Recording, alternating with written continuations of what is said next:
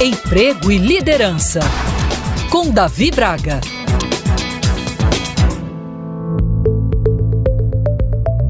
Em meio à competitividade latente na atualidade na busca da construção de uma sólida carreira profissional, muitos são os que buscam ganhar destaque, relevância e até mesmo alçar posições de maior escopo e complexidade ao longo do tempo. Essa jornada não é simples nem fácil.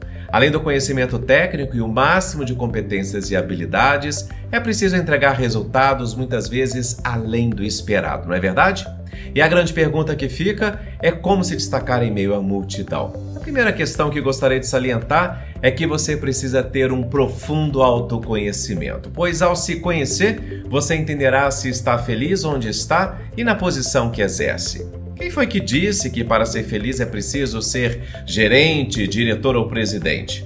Independentemente da posição que você exerce, é vital que você seja o melhor naquilo que faz e tenha alegria no cumprimento dos seus afazeres. Diante de estruturas cada vez mais enxutas, quem fica precisará adotar um perfil de multifunção. E, evidentemente, há aqueles que conseguem transitar entre públicos variados, engajando pessoas com boa comunicação, resiliência e maturidade emocional, ganhando cada vez mais notoriedade dentro das empresas. Sobre os medíocres, o que tenho a dizer é que toda empresa tem esse tipo de profissional, apesar de eu achar que cada vez mais eles estão com os dias contados. Afinal, suas entregas, resultados e comportamentos usualmente estão no mesmo patamar, ou seja, no nível mediano.